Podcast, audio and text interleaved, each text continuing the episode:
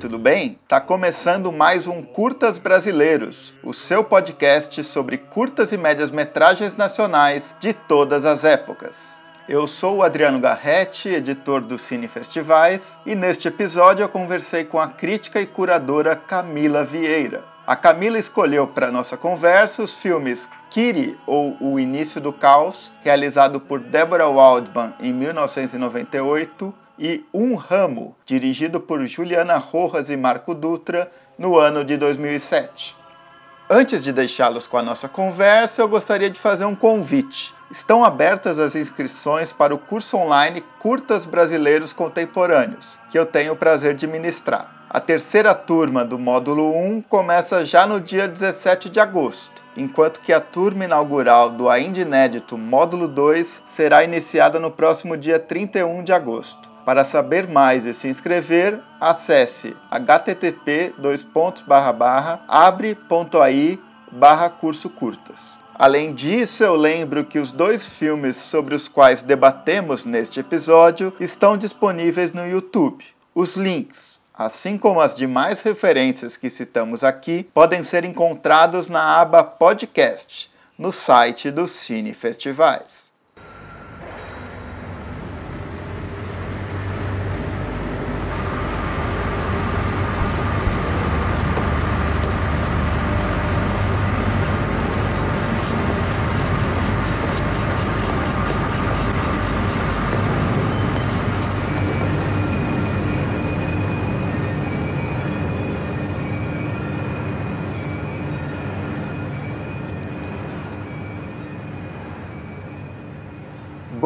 Bom, neste quinto episódio do podcast Curtas Brasileiros, eu tenho o prazer de receber a crítica, curadora e pesquisadora Camila Vieira. Tudo certo, Camila? Seja bem-vinda. Obrigada, Adriano, e é um prazer estar aqui com você conversando sobre cinema brasileiro e curta-metragem.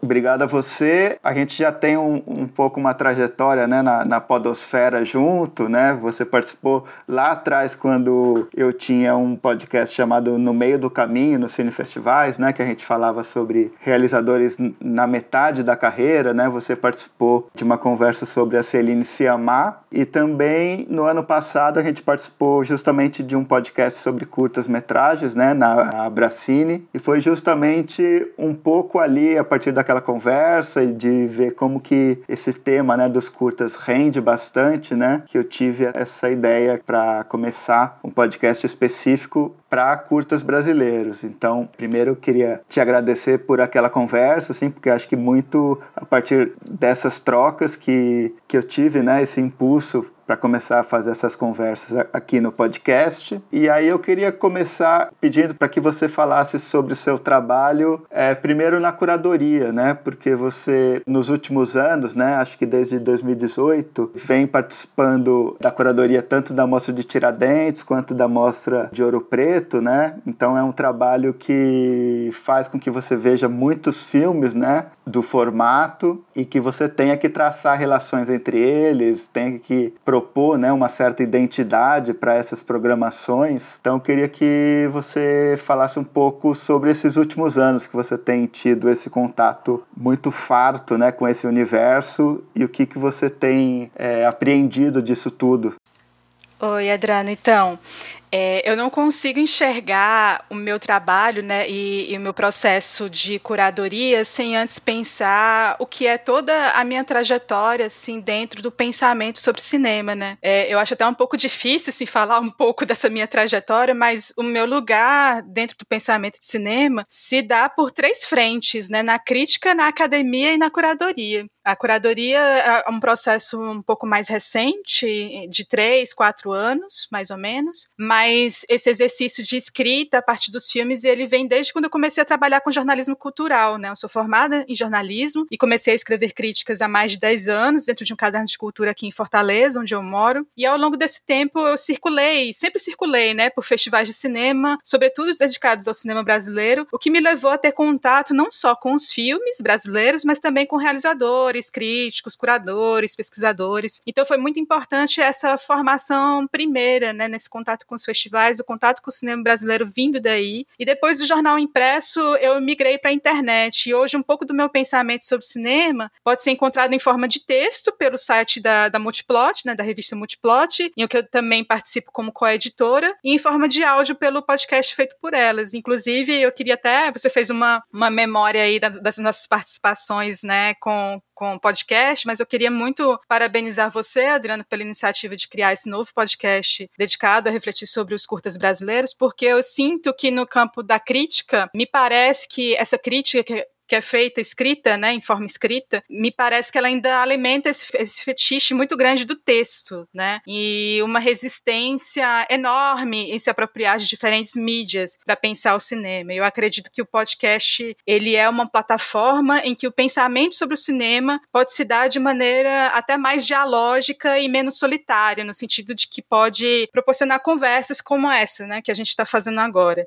Bom, e aí voltando um pouco para minha trajetória, durante um certo tempo eu intercalei esse trabalho como jornalista de cultura, muito focada em crítica de cinema, com a pesquisa acadêmica. E aí o que, que aconteceu? Eu terminei a graduação em jornalismo e entrei no jornal impresso, saí do jornal e fui fazer o mestrado, depois voltei a trabalhar no jornal e na sequência eu voltei para a academia com o doutorado. Então, para mim, essas idas e vindas foram muito importantes porque possibilitou é, circular por diferentes ambientes e não ficar engessada em um só lugar. Né? Eu fico bastante incomodada quando eu vejo acadêmicos de cinema que não se interessam em acompanhar os festivais de cinema, não sabem o que está acontecendo fora dos muros da academia e, ao mesmo tempo, em que também me incomoda uma certa crítica que pouco se interessa no que está sendo produzido dentro das universidades. Inclusive, a circulação por esses dois espaços, né, pelo, pelo jornal e pela academia, foi o que me motivou é, pesquisar cinema contemporâneo brasileiro no doutorado e tornou até mais simples e menos penosa essa escrita da tese, né, que para muitos acaba sendo um martírio.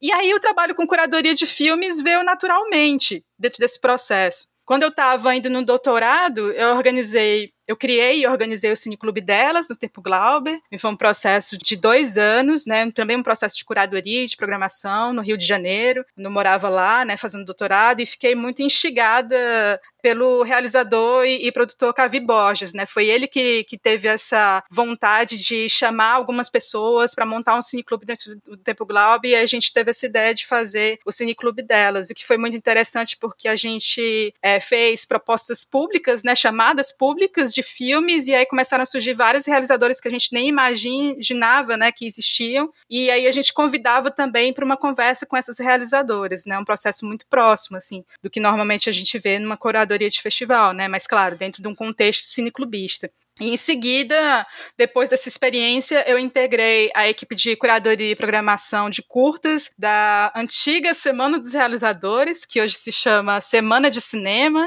né, que acontece no Rio de Janeiro. Inclusive, esse ano vai, vai acontecer virtualmente. Eles ainda estão estudando, né, também está mega atrasado, estão estudando como é que vai ser isso. E aí, logo depois, eu fui convidada para integrar a equipe de curadoria de curtas da Mostra de Cinema de Tiradentes, né? Já é o meu terceiro ano dentro da equipe e desde o ano passado eu também venho trabalhando na curadoria de curtas contemporâneos da Cineop também coordenado e organizado pela Universo Produção. Então, eu estou à frente principalmente desses dois festivais e também faço algumas curadorias em que eu sou convidada para participar. Por exemplo, esse ano eu também estou em processo de finalização de uma curadoria de uma mostra chamada Mar, que é uma mostra de filmes realizados por mulheres, está na segunda edição, e que é organizado por um grupo de estudantes de, de Cachoeira, né, da, da UFRB, em parceria principalmente com a Amaranta César. Então, sou eu e mais três curadores, e a gente está nesse processo de finalização também da programação e da curadoria desses curtas. Com esse olhar bem específico, né? Filmes produzidos e, e realizados por mulheres. Hum, certo. Eu, eu acho bem interessante várias coisas que você colocou, assim, e me identifico bastante com, com várias delas, né? Uma delas, isso que você colocou, né, do podcast e também das entrevistas, né, como, como um espaço de, de reflexão crítica mesmo, né, que muitas vezes esse meio, né, em que a gente transita da crítica fica um pouco bitolado na ideia de que o texto é a única alternativa, né? O texto muito rígido, o texto único, né? Direcionado geralmente a apenas um, um filme ou um conjunto de filmes, né? Mas eu acho sempre muito interessante essa ideia de levar essa reflexão, né, para outros lugares, né? E no meu caso, né, na trajetória do Cine Festivais tem muito isso de também entender, né, esse espaço do diálogo, das entrevistas e das conversas como um espaço de construção crítica também, né? E aí outra coisa que você colocou é essa relação com a academia, né? Que inclusive me identifica um pouco com o que você falou, porque eu acabei, né? Acabei de é, realizar o meu mestrado agora em junho, né? E também o meu caminho tem muito disso, que inclusive é algo que eu estudei no meu mestrado, né? O meu mestrado foi sobre curadoria em festivais de cinema brasileiros contemporâneos e uma coisa que eu pesquisei foi como que há uma porosidade, né? Desde os anos 90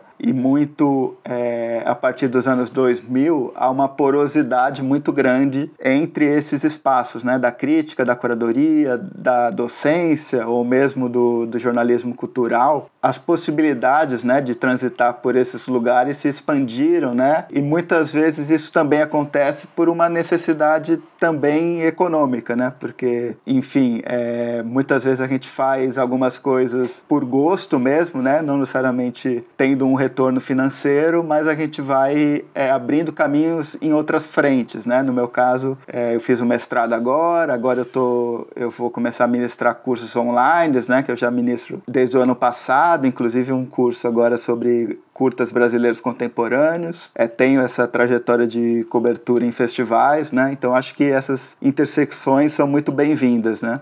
Sim, com certeza. E o trabalho de curadoria, ele acaba sendo um trabalho remunerável, né? E acaba sendo muito atrativo para as pessoas que trabalham, principalmente com crítica na internet, porque a, a gente existe, né, uma tradição da crítica de cinema em que você só consegue ser pago pelo seu trabalho quando você está dentro de um veículo tradicional, né? Embora hoje, né, os jornais impressos, né, estão dando pouco espaço para crítica de cinema. Eu vejo cada vez menos espaço para crítica de cinema nos veículos tradicionais e acaba que os principais críticos que conseguem ter né, abordagens analíticas interessantes sobre cinema, eles estão na internet, né? Mas aí é se virar para como é que você consegue se manter dentro desses espaços. E aí é dando oficinas, dando cursos, é, fazendo cursos livres e também é, ingressando nesses espaços de curadoria. Embora eu sinta, né, apesar de ter circulado por esses três lugares, né, que é o jornalismo, a, a academia e, e, a curadoria, eu sinto que são espaços extremamente distintos de olhar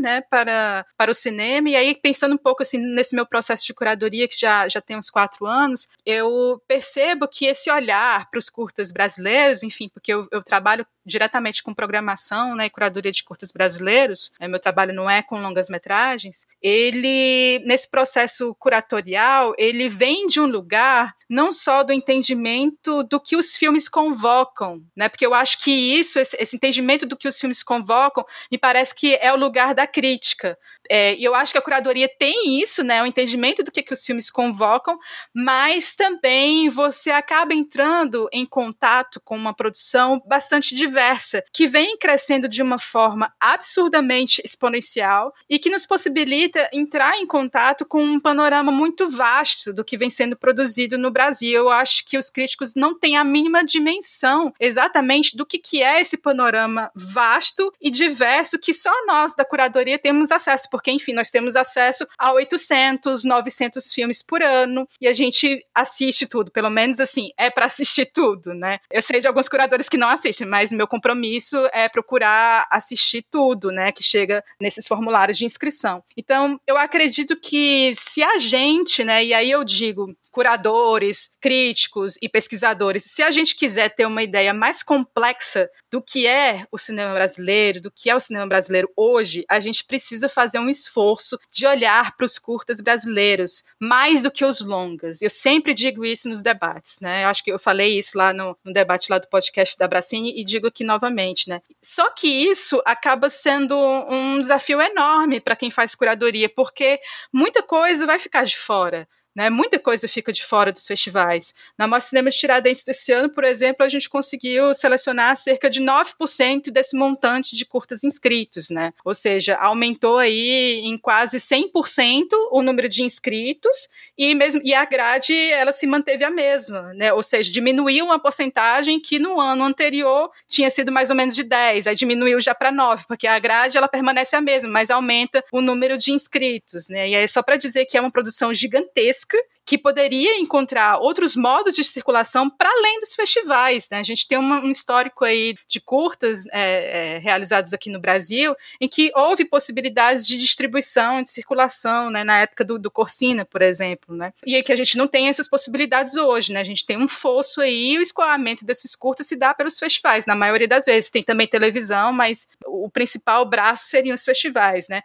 E, ao mesmo tempo, o curta-metragem, ele é um formato que possui uma história dentro do cinema brasileiro. E eu fico muito pensando nisso também, porque essa história do cinema brasileiro, ela geralmente é contada pela história do, do longa-metragem e não é contada pela história do curta-metragem. E isso propõe um desafio para quem pesquisa mesmo historiografia. Como é que a gente pode traçar uma história do curta-metragem brasileiro? Onde estão esses filmes? Quem vai resgatar a memória desses filmes? Quais curtas ficam esquecidos, né? São as questões que a gente precisa pensar. E eu acho que o, é, esse podcast, pensando né, o curta-metragem brasileiro e resgatando esses curtas, seria um bom ponto de partida até para uma pesquisa futura.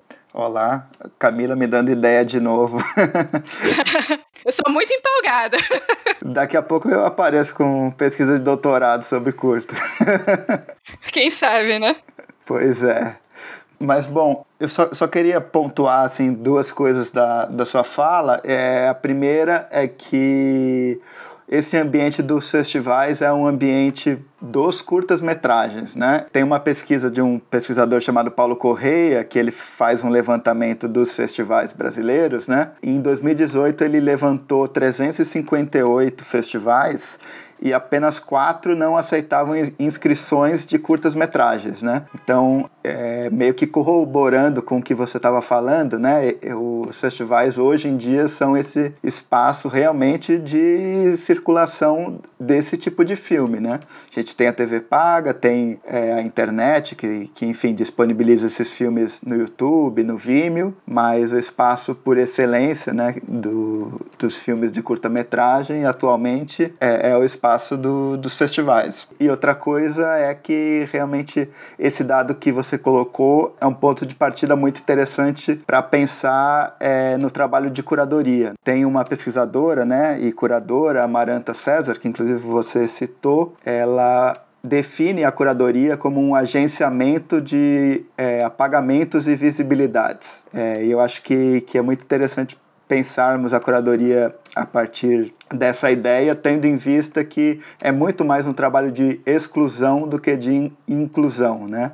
É um trabalho em que você rejeita 90%, 95% de filmes para chegar, né, a, um, a esse grupo de incluídos, né? E esse grupo que, enfim, é, entrou nos festivais, foi selecionado, é a partir desse grupo né, que a gente vai poder traçar uma, uma história do curta-metragem brasileiro e, é o, e, como você disse, é uma história que ainda assim, mesmo sendo só esse grupo restrito que entra né, nos principais festivais, ainda assim a gente tem muita dificuldade né, para é, inscrever esses filmes na história, né, de, na história do cinema brasileiro de alguma maneira. É, e aí, partindo disso, você quer complementar ou a gente pode entrar nos filmes? Queria só complementar para dizer que essa invisibilidade, eu fico pensando muito, não só no, no, meu processo específico de curadoria, o que acaba sendo um martírio, um grande desafio, né? Fazer esse processo de exclusão, porque, enfim, curadoria é uma questão é, de escolha é, e pensando muito numa escolha que tem a ver com, com os perfis né, dos próprios festivais, é, mas eu fico pensando também nessa invisibilidade que eu falei e que tem a ver com a historiografia do cinema brasileiro. Então, se o pensamento é de que existe uma quantidade enorme né, de curtas sendo produzidos todos os anos e esse número ele aumenta e uma, um apanhado de 800, 900 curtas é, brasileiros que são feitos naquele ano, eles conseguem dar conta muito mais de uma diversidade do que é 100 ou 120 longas que são inscritos, eu fico pensando é, de que maneira fazer esse recorte em determinado ano específico,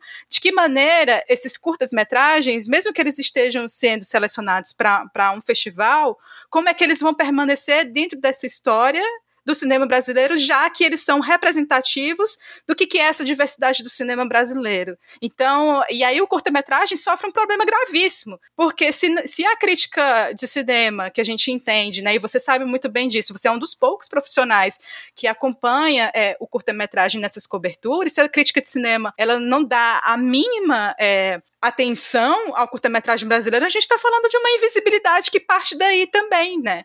Desses registros, porque a crítica de cinema acaba sendo um, um lugar de registro histórico, né? Do que, do que são esses filmes. Né? Então, assim, essas invisibilidades, elas também, elas acabam sendo incluídas dentro da própria historiografia do cinema brasileiro, independente dessas invisibilidades que acontecem no, nos processos curatoriais. E isso é, é, algo que me angustia um pouco, mas ao mesmo tempo eu entendo que isso é um grande desafio para curadores, para pesquisadores, né, para os críticos também, que, como você, né, que se debruçam sobre o curta-metragem. Com certeza.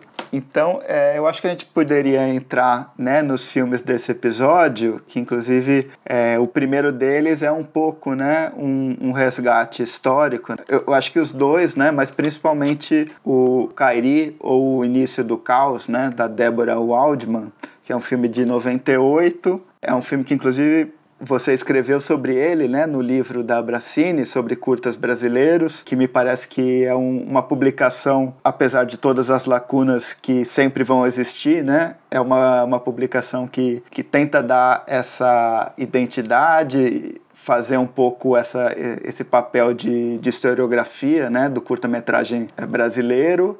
E a Deborah Waldman é uma cineasta que cursou cinema na USP, né, nos anos 90 e realizou esse filme que eu acho que é o, foi o filme mais bem sucedido dela no sentido de repercussão em festivais de cinema, né, ganhou prêmio de melhor direção em Festival de Brasília e tal, né, mas hoje em dia eu acho que pouquíssimas pessoas, mesmo entre críticos de cinema e especialistas da área, acho que lembram da Débora e, e, desse filme em especial, né? Porque, enfim, é um filme que foi feito há 22 anos, né?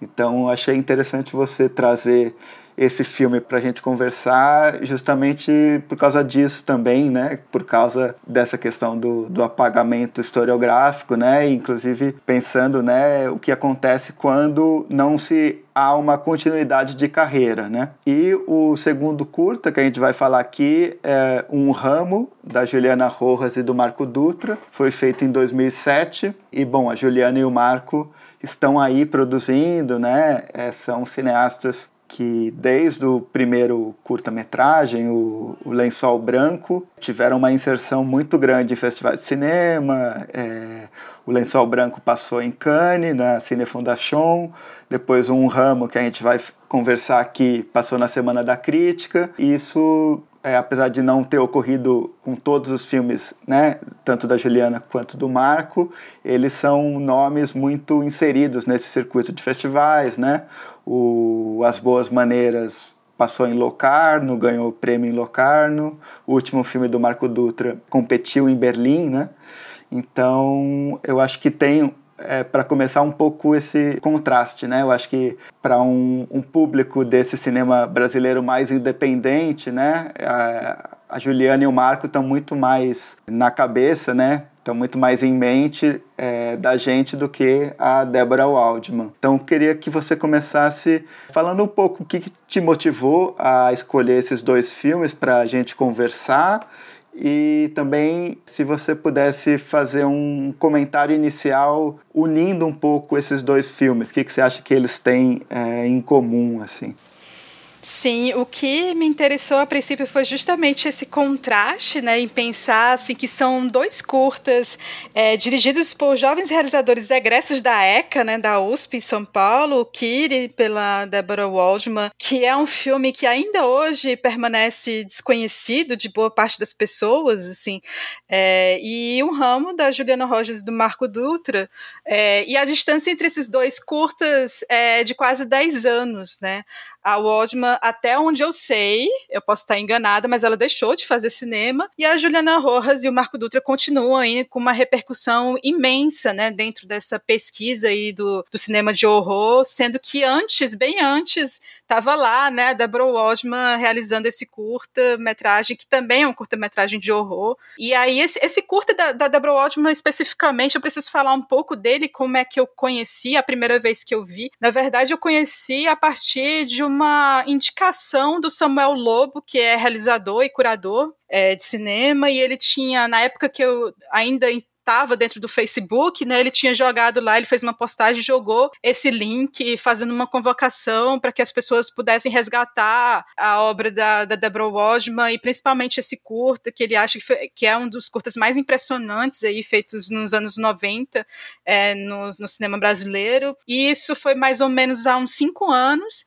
E eu não fazia ideia desse curto, eu fiquei, quando eu assisti, eu fiquei realmente muito impressionada. E eu me pergunto como é que é possível, né, esse filme ter ficado esquecido dessa forma e ainda hoje acredito que pouca gente conhece. Então, e aí eu decidi, quando rolou lá a votação, eu fui uma das que votei nesse curto e me surpreendi quando ele entrou na lista dos 100 e imediatamente eu me quis colocar para escrever é, sobre esse filme lá no, na publicação da Abracine, né? E aí, assim, falando um pouco do que esses filmes têm em comum, né, apesar dessa distância de 10 anos, fora essas questões de, de produção, né, de serem é, realizados por jovens é, egressos da ECA, serem curtas paulistas, né, assim, o que, o que me instigou a escolher esses dois curtas também foi o modo como eles conseguem construir a subjetividade da mulher, né, como personagem dentro de um contexto urbano, mas por meio de uma transformação é, pelo monstro monstruoso, e o monstruoso aí é um conceito que é muito caro aos estudos do gênero de horror. Né? Eu acho que nos dois curtas as personagens elas se situam entre as fronteiras do que é humano e do que não é humano. Né? Eu diria que elas tornam, elas se tornam né, criaturas que subvertem uma lógica de percepção delas mesmas, né, dentro de um espaço. E aí espaço, quando eu falo, não é só geográfico, mas ele é um espaço que também é simbólico, que a princípio ele se apresenta de uma forma muito racionalizada, né, que é o espaço urbano, né, mas é justamente essa subjetividade que se transforma de forma monstruosa, que vai subverter essa racionalização do espaço urbano. E daí eu acho interessante como são filmes que partem desse princípio, mas eles vão chegar a caminhos completamente diferentes. Bom, eu queria só lembrar, né, quem está ouvindo, que os dois filmes estão é, disponíveis no YouTube, né? O filme da, da Deborah Waldman, inclusive assistindo no YouTube, eu fiquei com vontade de vê-lo em película, né? Porque a cópia, né, é, no YouTube não é das melhores, mas assim, é, é você consegue assistir perfeitamente, mas é um filme que, pela sua construção tanto imagética quanto sonora, né? Eu acho que seria muito interessante assisti-lo, né? Numa sala de cinema. E aí, bom, é, começando é, a falar, né? Sobre o você chama de Kiri, é isso? Eu não sei se é Kyrie ou Kiri. Eu chamo de Kiri. Kiri, Kiri, tá, tá certo. É porque tem um jogador de basquete chama Kyrie Irving, então eu, eu falo eu falo Kyrie. Mas eu acho que pode falar também, né? A gente nunca sabe qual é a pronúncia correta. É, exatamente. E ao, e ao pesquisando eu vi que é uma é uma palavra grega, né, que, que se, se refere ao, ao sagrado, né, ao, ao Senhor. E aí é, eu acho que a gente pode começar falando sobre o filme a partir do primeiro movimento que ele faz, né, que é um movimento de zoom, que ele adentra, né, uma boca de lobo, né, um desses bueiros de cidade grande, no caso aqui de, de São Paulo, né, e logo em seguida tem essa personagem, né, que é uma personagem que eu acho que a gente nunca escuta ela, ela, ela não dialoga com ninguém, né? É mais uma personagem que, que reage né, ao, ao que está acontecendo a, a, ela, mas não é uma, uma personagem clássica, né? E aí tem esse primeiro gesto que ela faz, né, que é de olhar esse bueiro, né? E esse bueiro eu acho que pode representar né, algo que está submerso, descartado, omitido, né, algo que, que é subterrâneo a essa sociedade, né? E a partir do momento que ela volta o seu olhar né, a, a esse bueiro, o filme é, joga ela né, nessa, nessa trajetória né, em que ela é um pouco hipnotizada, perseguida por um, um som meio religioso, né? E eu acho interessante como que é um, uma espécie de tour de force dela, né? Nesse sentido de a, a gente acompanhar essa personagem sem saber direito quem ela é ou o que exatamente né, está afligindo ela, né? Mas é um filme que eu acho que trabalha muito também no campo do, da sensação e do simbólico, né? É, você não, não precisa necessariamente entender aquilo que está acontecendo, apesar de, de você poder depreender que o filme está falando muito da experiência da mulher, da experiência é, da maternidade, da maternidade como um horror, né? de, de uma espécie de, de opressão que esse corpo feminino sofre de diversas formas, né? Na, nessa sociedade, mas não tem necessariamente né, uma, uma explicação, uma voz que, que nos direciona, né? E, e nisso talvez seja um, um, pouco semelhante com um ramo que a gente vai, vai falar é, daqui a pouco, né, em que as explicações não são tão necessárias. Né? Então, talvez queria que você partisse daí um pouco para comentar suas, suas percepções né, dessa viagem que o filme propõe. Sim, eu fiquei pensando exatamente do que você falou um pouco da personagem. Eu fico me questionando, inclusive, se essa jovem mulher que aparece ali no filme, né, que está muito presente, né, em primeiro plano é, nesse filme, a gente pode caracterizar ela de fato como uma personagem, porque nem nome ela tem, né? Assim, então, e aí é uma relação mesmo dela com esses espaços, com essa relação de, é sensorial, né, que o, as próprias imagens do filme elas possibilitam, né, mas também tem uma dimensão aí psicológica, né, dessa jovem mulher, né, mas também me questiona até que ponto ela poderia ser caracterizada de fato como uma, uma personagem num, sentido mesmo tradicional do que a gente pensa no cinema, né. Mas aí voltando a falar um pouco desse início do filme que você falou pouco, acho que é um dos inícios mais instigantes, porque mostra ali, né, que a porta de entrada para esse lugar que vai ser muito misterioso, né, que vai ser um lugar de noturno, um lugar subterrâneo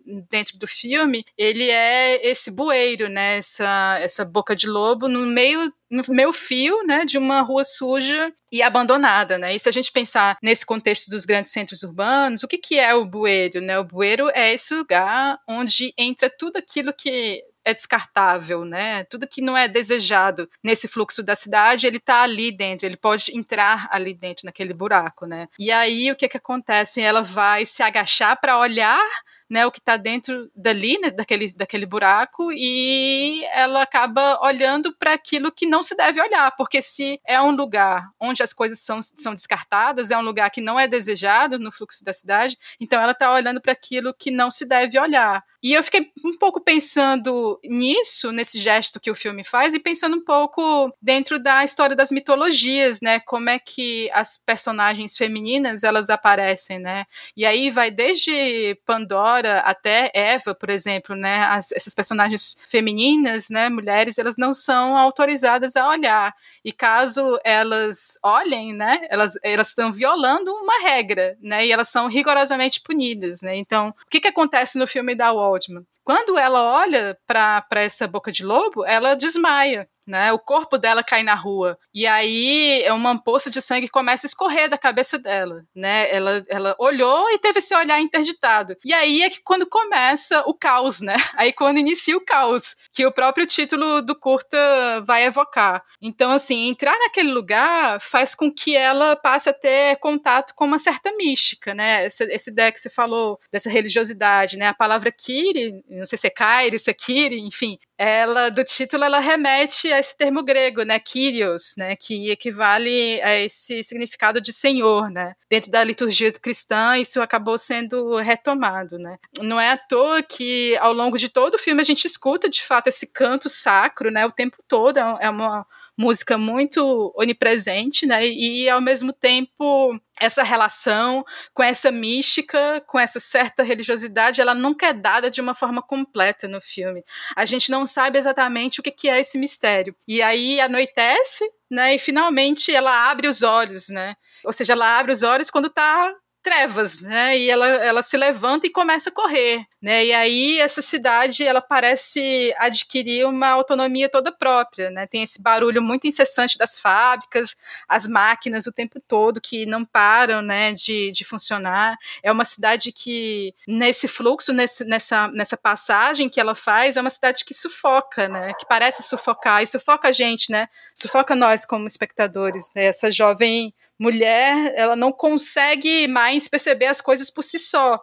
Esse olhar ele vai estar atravessado por essa noção do, do, do monstruoso, né? Como eu falei aqui, né? Porque em determinado momento do curta você vai ver um espelho que é despedaçado, né? Ou seja, tem uma cisão aí de olhar para a própria imagem. Ela já não é apenas uma mulher, houve uma transformação aí né? E é uma transformação não só dela, mas também das coisas que estão no mundo, porque por exemplo, o barulho de quem está passando nas avenidas acaba sendo substituído pelo latido do cão, que ameaça. Então é, essas coisas elas vão se transformando. Então essa monstruosidade ela não está só nessa relação subjetiva que essa jovem mulher tem com as coisas, mas também nas próprias coisas, né? Parece que tudo se contamina, né? E essa ideia de transformação tem a ver muito com essas diferentes imagens que evocam passagens no filme, né? Os corredores, as ruas, as portas que se abrem, se fecham. Então, eu acho que é um filme que tem é, muito, né, esse amparo no sensorial e na questão do simbólico, mas é um simbólico que, que nunca se fecha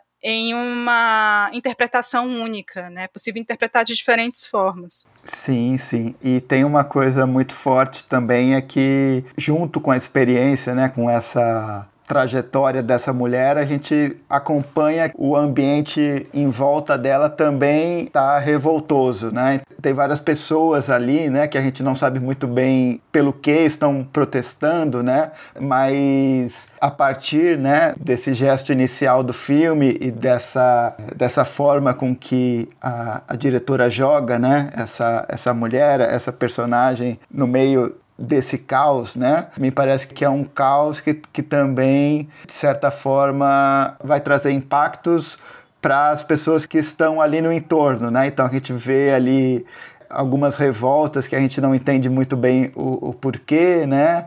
O final do filme tem uma espécie de, de agrupamento, né? De, de pessoas, de homens, né? E aí eu acho que também há um, um pouco essa ideia de, de oposição, talvez, não tão direta, mas entre a experiência feminina e a experiência masculina, né?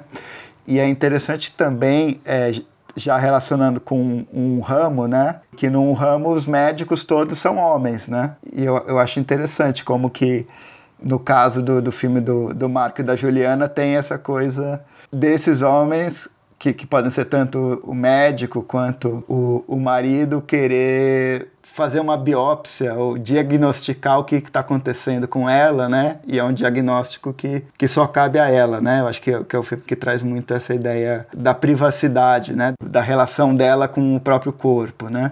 Então, tracei um pouco essa relação entre os dois filmes e eu acho interessante pensar essa ideia de caos, né? Como que a Débora constrói essa ideia de caos, de revolta e como isso também está muito ligado assim no, no, meu modo de ver a, um, a como esses personagens masculinos ou essas, esses corpos também essas presenças masculinas aparecem no filme né Sim, eu acho que existe uma questão de desconforto, né? Porque até o filho, ele, ele é masculino, né? Assim, tem, acho que só a empregada, se eu não me engano, né, que é, já é um outro gênero, né? Mas eu fiquei pensando um pouco nessas relações e como no Kiri, né, existem essas diversas transformações enigmáticas que acabam de certa forma colocando a mulher nesse enfrentamento com seu próprio imaginário, que é monstruoso, que ele acaba se transformando, né, é, de uma forma monstruosa monstruosa, é, um ramo, eu diria que ele é um filme mais ambientado no espaço doméstico, né? Ele não tem tanta abertura para fora, para uma relação com a cidade, embora a gente entenda que ali também seja um, um filme, uma ficção dentro do espaço urbano, mas ainda assim a cidade pouco aparece, né? É um filme mais ambientado no espaço da casa. E aí na primeira cena o que você vê é a personagem da Helena Albergarria, né, a atriz Helena Albergarria, que também aparece em vários outros filmes da Juliana Rojas do Marco Dutra. Ela tá arrumando, né, esse quarto do filho e aí aparece um pombo,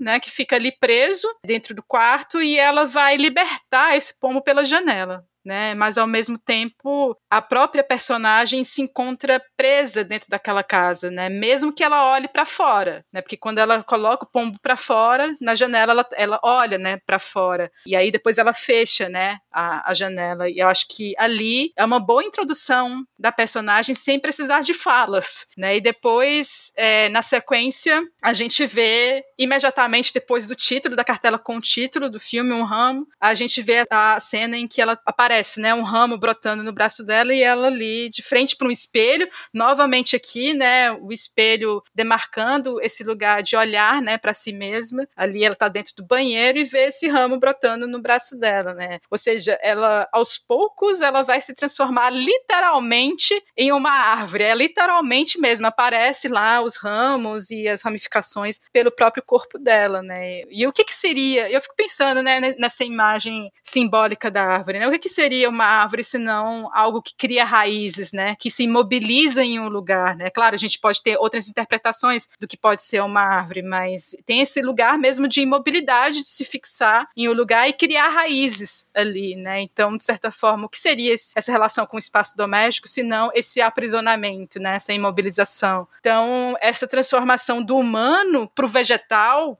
ele aparece no próprio corpo, na superfície da pele dela. E eu acho isso muito interessante, muito fascinante nesse curta, né? Porque é uma transformação que se dá materialmente. Esse monstruoso, ele vai aparecer de forma material no corpo, né? E não só subjetivamente, como é no caso do Kiri, né? É, eu acho que uma contraposição que a gente pode fazer é que o Kiri é um filme muito noturno, né? Quase todas as, as sequências são, são noturnas. E eu acho que isso também tem a ver um pouco com o que está omitido, né? Com toda essa ambientação que o, que o filme faz, né? Com esses sons, com essas imagens que adentram o quadro, né? E no caso do Um Ramo é um filme muito diurno, né? Então eu acho que ele inclusive se choca com uma certa tradição né, do, do cinema de horror, no sentido de que ele não está muito preocupado em construir clima através né, desses sons que vêm é, fora do quadro ou, ou, de imagens que a gente não vê. Né? Eu acho que um gesto interessante do filme é justamente mostrar tudo, né? E, e de certa maneira as coisas acontecerem para gente, né, para os espectadores, à luz do dia, né? Eu acho acho interessante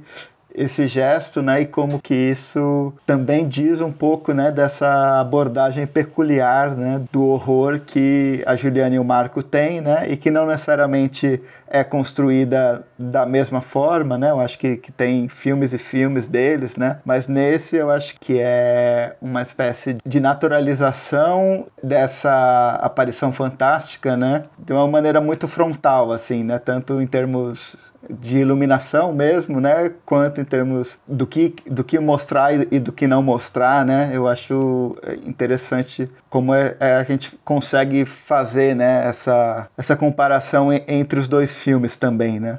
Sim, é interessante como esse curta um ramo, apesar dele ser solar, né? Esse, essa relação com o espaço doméstico, ela acaba também começando a se desorganizar junto, né? Com essa desestabilização do que está acontecendo com ela e como ela vai se transformando, né? Ou seja, tem um momento que ela esquece a comida no forno, né? E o marido vai vai lá e, vê e começa a perguntar o que está acontecendo. Ela vai e começa a se distanciar desse, desse marido. Ela começa a se cobrir inteira, né? Há uma mudança muito significativa, inclusive no figurino, né? Quando você vê que ela começa ali com uma blusa, né? Com alcinha, né? Mostrando todo o braço e daí quando começa a aparecer, né? Esses pequenos ramos aí no corpo dela, ela já vai começando a se cobrir toda, né? Com camisas de manga longa, né? Com casacos, né? Então ela começa a se cobrir inteira e é interessante como é que visualmente acontece também essa transformação, né? E ela vomita, né? Ela se corta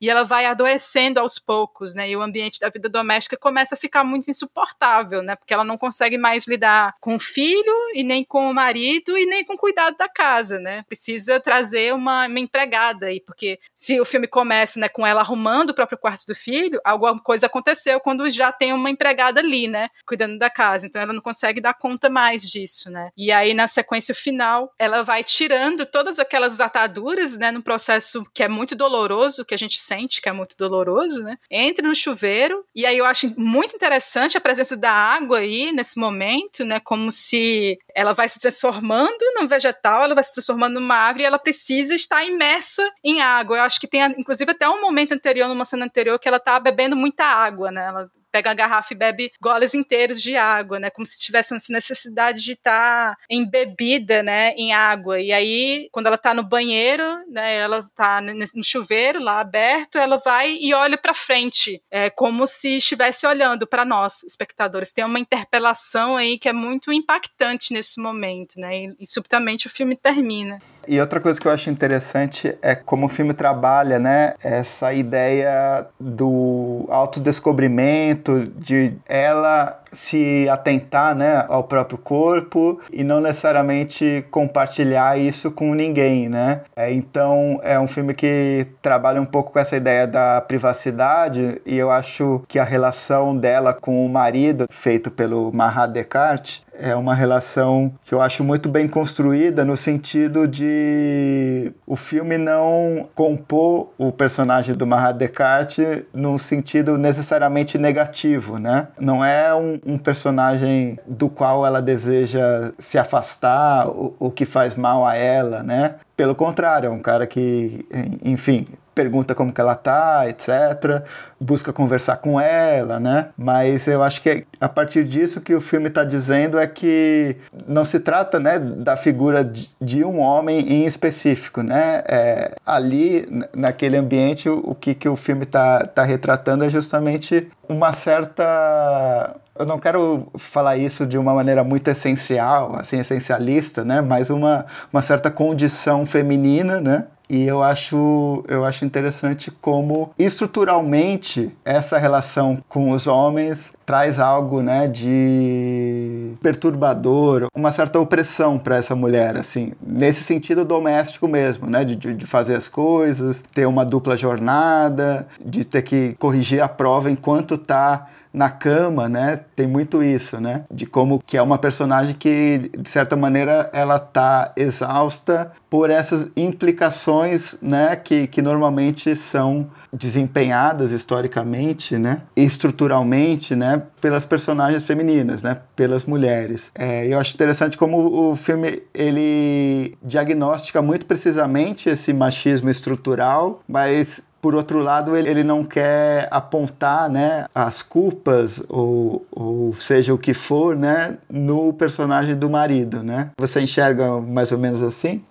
Consigo enxergar assim, eu acho que uma questão que atravessa o filme, né, dentro dessa transformação monstruosa que é, essa personagem ela vai, né, sofrer ao longo do filme, é tentar entender que essa transformação ela se dá a partir de uma de um pensamento aí sobre o lugar social do doméstico na vida dessa mulher. E me parece que não é uma questão singular ou de personalizar uma relação específica com um personagem masculino, seja o próprio marido ou seja o filho. Eu acho que a questão não é essa, mas entender esse lugar social doméstico e que a mulher ocupa ali, em que ela está de fato tendo que lidar com diversas funções né? Que é isso, né? Cuidar da casa, é lidar com, com o marido, é, é também cuidar de um trabalho fora desse espaço doméstico. Esse acúmulo de funções que vão constituir a subjetividade dessa personagem, que de certa forma fazem com que materialmente isso se somatize no corpo dela, né? E o mais interessante ainda é ser isso, né? Por que, que é um vegetal? E fica perguntando, a gente fica se perguntando, né? Mesmo que isso não tenha uma interpretação que seja exatamente essencial, né? Já, já para falar que você falou, ficou com receio, né? De falar que seria a condição feminina seria algo do, do essencial, né? Também acho que é necessário também a gente ter esses cuidados, né? Mas eu, eu fico pensando nisso, nessa condição de como que você estando é, submetida a um determinado espaço social, que é esse espaço da vida doméstica, você, de certa forma, está se imobilizando para outras possibilidades do que você pode ser como mulher, né? E a árvore dá essa, essa intencionalidade imagética do que seria algo de imobilidade, né? De fincar raízes no lugar. Então, eu acho que é um filme, quando eu assisti pela primeira vez, eu fiquei muito impactada com essa transformação, porque de fato é um filme que não diz isso de uma forma direta, né? Mas ao mesmo tempo ele é um filme muito concreto, né? Porque essa transformação se dá materialmente, é no próprio corpo e existe esse lugar mesmo da privacidade, de uma busca da privacidade, porque também tem esse lugar de você não se reconhecer dentro disso, dentro do que te oprime, que é muito mais sistemático do que exatamente uma relação pessoal com alguém específico, né? Ele tá aí no, no campo do simbólico. Só que a estratégia que a Juliana Rojas e o Marco Dutra utilizaram foi isso, né? Transformação numa árvore. E eu acho isso muito interessante, muito interessante mesmo.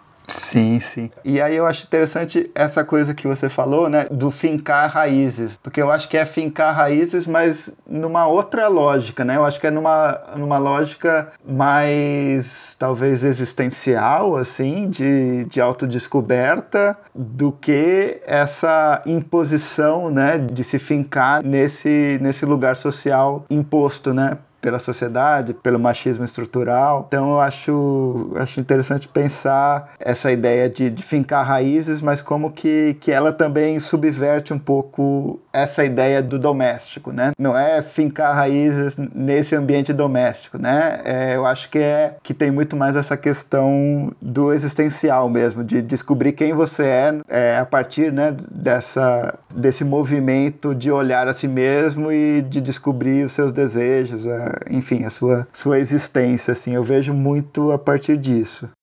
Legal, uma, é uma leitura interessante, sim, né? Claro, porque ali, esse, quando existe essa transformação do monstruoso, vai, isso vai provocar uma mudança na dinâmica, né? Dessa relação com esse espaço. E claro, né, é, quando existe esse enfrentamento com essa trans transformação que se dá com o próprio corpo, a princípio existe uma rejeição e um medo muito grande, né, no que, que vai acontecer com essa transformação. Mas eu ac acredito que ali, é, a partir do, da forma como o filme vai se desenvolvendo e esse olhar que ela acaba interpelando no final e uma certa desistência em relação às consequências do que vai ser essa transformação, eu acho que é um, é um, final que ele, ele acaba sendo muito aberto, né? A gente não sabe exatamente o que, que vai acontecer ali depois, se ela de fato ela vai passar esse dia de observação no hospital, né? Como né, na narrativa a gente entende que isso é, vai acontecer, porque enfim ela arruma as malas, né? E foi uma recomendação médica que ela ficasse de observação, mas a gente não sabe exatamente se isso vai acontecer, se ela vai passar por esse processo de medicalização do próprio corpo corpo, ou se ela vai jogar tudo pro alto e se decidir se transformar completamente. E eu acho essa abertura, né, para esse final, assim, totalmente enigmático também abre muitas possibilidades.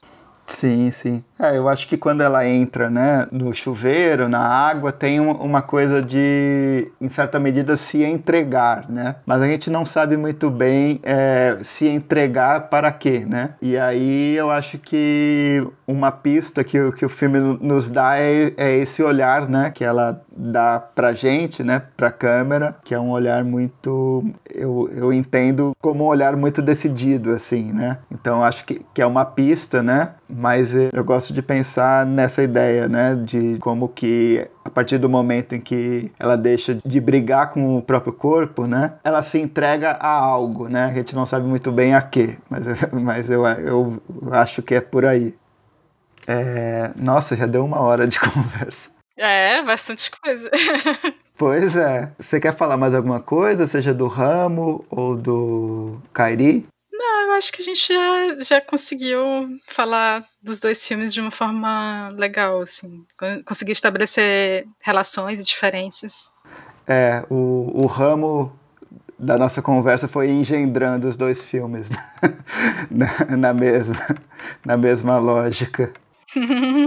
Bom, mas é, a gente já está encaminhando para o final, né? Eu queria entrar no, no momento do podcast que é o Dicas Curtas, em que eu sempre peço para convidada indicar, né, para quem está nos ouvindo, algum curta-metragem brasileiro de qualquer época que esteja preferencialmente disponível no YouTube, no Vimeo, ou seja, facilmente, né? Então, eu quero indicar aqui o curta Instituição Intuição, da realizadora Ana Pi, que está em cartaz dentro do programa Convida do Instituto Moreira Salles. Tem muitos outros curtas legais lá nessa programação que o IMS está fazendo, mas esse me interessou em particular não só ser é, realizado pela Ana Pi, né, que anteriormente realizou o Noir Blue, que para mim é um dos curtas mais interessantes assim realizados nesses últimos anos, assim, brasileiros, né? Mas também por ser esse curta em específico, Instituição Intuição, ele é um curta sobre o confinamento, né, e como a gente pode reinventar o nosso cotidiano nesse contexto de pandemia. Então, é um curta de seis minutos, se eu não me engano, e a Ana Pi, ela tem reflexões muito interessantes sobre essa ideia do confinamento. Então, vale a pena assistir. Ah, massa, eu ainda não vi, eu vou atrás. É, esse programa do IMS, né, IMS Convida, ele tá trazendo muitos filmes bem interessantes, né? Não só filmes, né, eles convidam artistas de múltiplas é, expressões, né? E bom, em outros podcasts aqui já, já indicamos, né, o República da, da Grace Passou, e a minha indicação de hoje, é, na verdade, vão ser dois filmes de uma mesma realizadora. É uma realizadora é, que veio do Mato Grosso do Sul. Ela morou é, e, fez filmes por algum tempo no Paraná e agora está no Recife, que é a Natália Tereza. É, a Natália tem filmes que eu entendo que constroem de uma maneira muito singular a, as atmosferas, né, de cada história, de cada personagem, assim. Eu gosto muito do trato que ela tem com o tempo narrativo dos filmes, né, como ela consegue fazer nós como espectadores nos deslocar, deslocarmos, né? Esses dois filmes que eu vou indicar, o A Casa Sem Separação e A Outra Margem, eles são filmes ambos passados à noite. O A Outra Margem acompanha uma espécie de agroboy é, numa noite em Campo Grande, que ele encontra uma namorada, uma, uma ficante, e é um filme que eu acho bem impressionante. Eu vi pela primeira vez lá em Tiradentes, né? E o outro filme dela é o A Casa Sem Separação, que eu acho que é um filme menos falado dela, né? que ela fez, na verdade, antes do A Outra Margem e acabou estreando depois, que eu também acho, acho um filme muito interessante nessa relação com o tempo, né? É, a história é de uma de um grupo de primas, né, que vai pro velório, não me lembro se é da avó ou do avô, e o filme acompanha essa noite na, na vida dessas mulheres, assim. Eu acho muito interessante, são filmes que estão no canal da Ponte Produtoras no Vimeo, então estão disponíveis facilmente para quem quiser assistir. Ótimas recomendações. Massa. Bom, é, então acho que a gente está chegando ao fim, né? Queria agradecer muito a você, Camila, por essa conversa. A gente conseguiu falar não só sobre os filmes, né? Mas sobre algumas discussões é, nas quais as nossas reflexões, os nossos pensamentos estão muito engendrados, né? Eu acho que tanto esse universo dos festivais de cinema quanto questões de curadoria e de curtas metragens, né? E eu gosto de pensar muito esse espaço aqui do podcast como uma chance também de traçar relações é, meio que inesperadas, né? De, de, fazer com que com que dois ou mais filmes dialoguem entre si, né? É, eu acho que foi muito boa a conversa, inclusive não teve muito claramente uma linha que demarcasse, né? Estamos falando do Kairi ou estamos falando do, do Um Ramo, né? Eu acho que as, uh, os filmes foram, foram vindo junto, né? Nessa conversa. Então, queria te agradecer bastante e já deixar o convite para você participar em, em futuras ocasiões. Opa, tem outras possibilidades também. Eu tinha pensado em outras relações, peguei um, outros conjuntos de filmes, outras, outras duplas de filmes, trios né, de filmes. Também pensei, então, quem sabe, né, no futuro a gente volta a conversar. E eu agradeço demais é, esse convite, Adriano. Ah.